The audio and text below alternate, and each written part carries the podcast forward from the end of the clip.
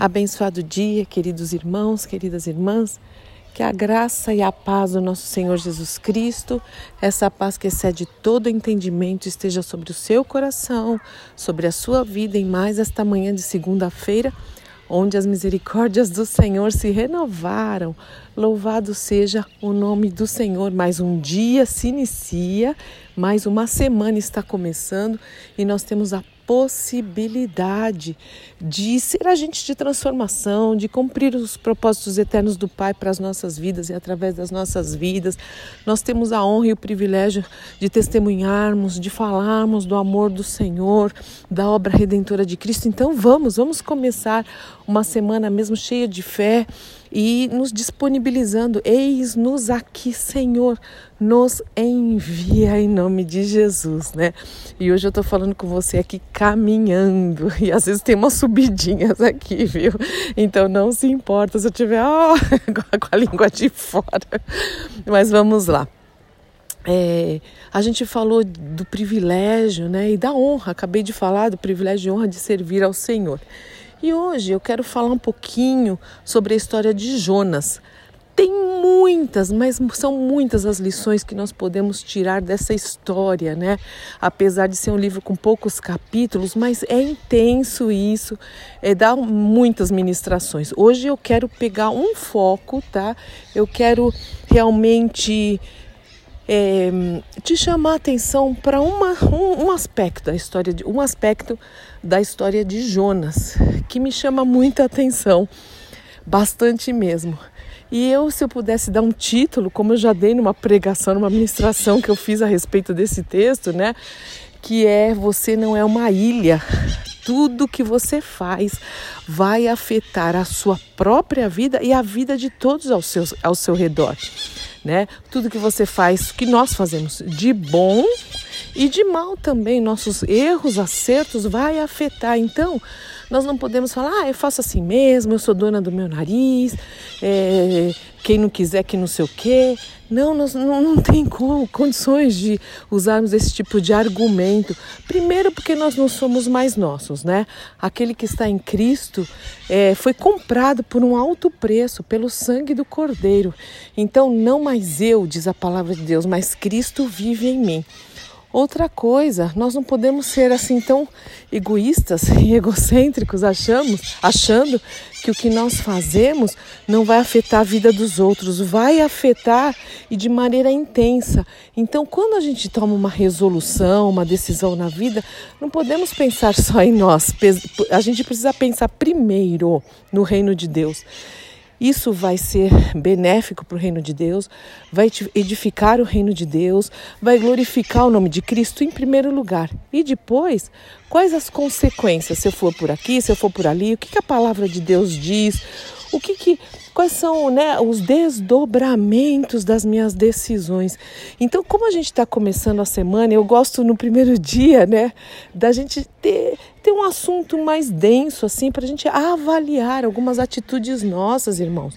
Porque até um casamento errado, ou, eu não vou falar até não, mas é, inclusive um casamento errado, né? Ah, eu, eu gosto dele, eu amo ela, eu amo ele pode gerar uma encrenca e a gente sabe disso, né? E, e não só para a pessoa, mas para os filhos e etc. Para a família, para o reino de Deus, como nós falamos. E também casamentos assertivos são bênção. Então não é só casamento, é em tudo, mas casamento principalmente. Por que eu estou falando isso? Porque a gente atende muitos casais, né? E muitas coisas já aconteceram na minha vida. Então eu sei a importância de ter um casamento correto, de acordo com a vontade de Deus, né? Com o um homem temente a Deus e as mulheres e os homens com uma mulher temente a Deus. E um casamento de qualquer jeito, movido por paixão, por, é, por encantamento, por atração só, né? Então tem muitas coisas aí que a gente precisa pensar, né? Não é assim, ah, não, eu vou para lá, eu vou para cá, arrumo minhas malas, não. Existe desdobramento. Mas vamos lá. Lá em Jonas, no livro de Jonas, né, no capítulo 1, o Senhor, ele queria salvar o povo de Nínive. E como eu te disse aí, tem diversas lições para tomar que eu não vou conseguir falar agora. A gente pode fazer assim como de Naamã, a gente faz outra outra meditação, outra conversa para falar sobre isso. Mas o Senhor mandou Jonas, o profeta Jonas, ir para Nínive. Só que Jonas não quis ir para Nínive e ele tinha os motivos dele que um dia a gente vai falar sobre isso, né? Para quem ainda não sabe. E ele resolveu ir para Tarsis, ele resolveu ir para o outro lado. Quer dizer, Deus mandou ele para o lugar, ele foi para o lado oposto oposto. Ele foi para Jope e pegou lá uma embarcação para ir para Tarsis. Ele fugiu, ele queria fugir da presença de Deus. Bom, deixa eu dar uma palhinha aqui, né, para quem não sabe, porque senão não vai entender. Porque ele não, não achava que os ninivitas mereciam salvação e Deus mandou eles ir, ele ir para lá para pregar arrependimento. Só que Nínive era um povo muito ruim. Eles eram ruins mesmo. Eles é, os inimigos deles, eles cortavam a cabeça, bom, enfim, eles eram bem ruins. E, e o Jonas falando, não vou nada para lá pregar o evangelho, eu vou para o outro lado. E ele foi. Só que essa atitude dele, impensada e de, em desobediência, gerou nessa, nessa embarcação, nesse navio aí que ele foi, que ele pegou, né, que ele estava indo para Tarsis, gerou uma confusão dentro do navio. Por causa da desobediência de Jonas, houve até prejuízo financeiro, porque o Senhor mandou um, um forte vento, uma tempestade lá e o navio estava lá já naufragando, né? E os marinheiros é, que eram pagãos, o pessoal que trabalhava lá no navio, eles ficaram indignados. O que está acontecendo? Aí eles começaram a jogar até as mercadorias do navio fora. Então, além de eles passarem por esse processo é, turbulento, eles ainda, assim, de medo de ventos e a tempestade, o navio balançando, né? Eles ainda tiveram prejuízos financeiros, tiveram que jogar mercadoria fora e muita coisa aconteceu. Leia, Jonas, você vai, você vai gostar, você vai entender o que eu estou falando. Sim, é uma história muito bonita do amor de Deus e da misericórdia do Senhor, né?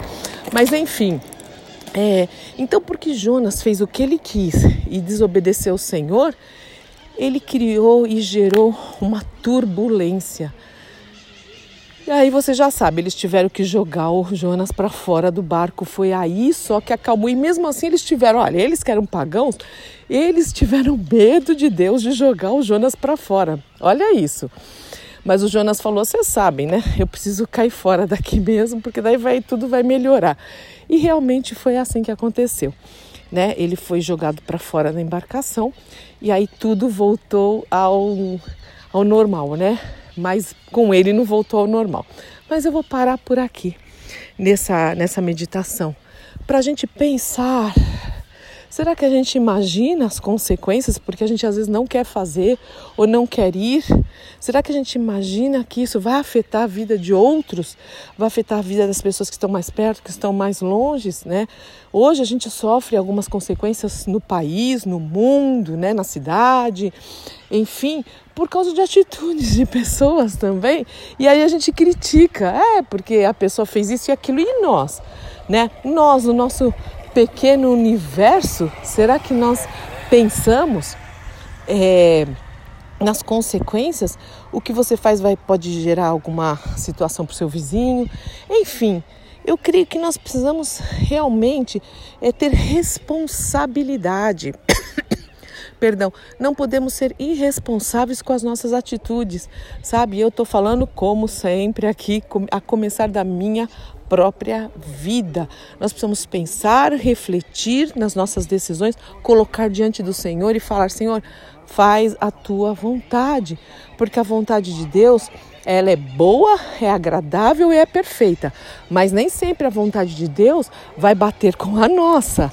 Então é muito importante a gente colocar as coisas diante do Senhor e pedir para que Ele, na sua soberania, nos dê a direção para que a gente realmente cumpra o propósito dele para as nossas vidas. Aí vai ser bênção, irmãos, porque também quando a gente faz as escolhas certas, quando a gente está em obediência, quando a gente é, realmente ouve a voz do Espírito Santo, né, e não a voz de estranho, a gente tem essa sensibilidade, nós também podemos ser bênção na vida de outros, né? E isso é maravilhoso. O Senhor nos fez para isso, para o louvor da sua glória, para que sejamos abençoadores. Muito mais nós que temos a palavra de vida eterna, né? Nós entendemos isso. Um dia o Senhor nos resgatou do império das trevas, nos transportou para o reino do Filho do seu amor, para que a gente leve outros. Esse é o nosso principal objetivo aqui nessa terra. Então, vamos voltar àquela nossa pergunta, né?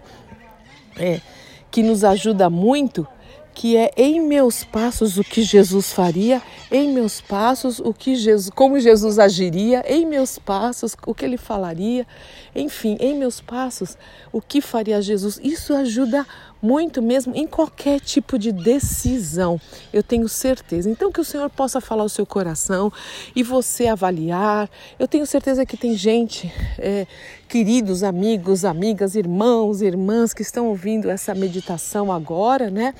E, e que estavam precisando tomar algumas decisões. Não tome precipitadamente. Lembra que o precipitado peca, peca. Não seja impulsivo, né? Coloque diante do Senhor, espera nele o mais ele fará, confia no Senhor. E sim, aí você vai tomar decisão e pedir para Deus abençoar, porque você vai estar no centro da vontade de Deus, eu vou estar no centro da vontade de Deus, e aí nós podemos ser bênção. Depois a gente vê mais um pouquinho da história de Jonas, tá bom? Deus te abençoe muito, que seja uma semana maravilhosa na presença do Senhor. Sim, Pai, em nome de Jesus. Quantas vezes, Senhor, as nossas atitudes impensadas, precipitadas, é, impulsivas, Senhor, nos levam a pecar a pecar contra ti e a também é, afetar a vida das pessoas ao nosso redor, assim como Jonas. O Senhor mandou ele para um lugar e ele não quis, ele não achou que deveria ir, não. Ele desobedeceu e aquilo trouxe prejuízo não só para ele, trouxe prejuízo para muita gente naquela embarcação, Senhor, todo tipo de prejuízo. Então, nos ajuda, Senhor, a sermos assertivos nas nossas decisões, que a gente possa decidir segundo a mente de Cristo e não segundo o nosso padrão, segundo o nosso coração, porque o coração é enganoso. Então, nos ajuda, Senhor. Eu peço pela minha própria vida, a nossa casa, peço pela vida de cada irmão, cada irmã que está ouvindo essa oração, os nossos amigos, em nome do Senhor Jesus Cristo. Venha o teu reino, nos dirige nessa semana, faz de nós, Senhor, é, vasos de bênção mesmo na vida de outros. Nós queremos ser instrumentos do Senhor e agir sempre para o louvor da tua glória e que nós possamos estabelecer o teu reino em nome do nosso Senhor e Salvador Jesus Cristo. Amém, amém, amém. Deus te abençoe muito, meu querido irmão, minha querida irmã. E hoje hoje, às 18 horas, nós teremos nossa live, né, pela página do Instagram do Ministério Cristão Alfa e Ômega. Eu sou Fúvia Maranhão, pastora do Ministério Cristão Alfa eu, eu sou Fúvia Maranhão, pastora do Ministério Cristão Alfiômiga em, em Barueri, Alphaville, São Paulo. Olha eu aqui caminhando. Vamos lá, vou continuar aqui na minha subidinha, tá bom? Vamos correndo com perseverança. A carreira que nos está proposta, olhando firmemente para Jesus, autor e consumador da nossa fé.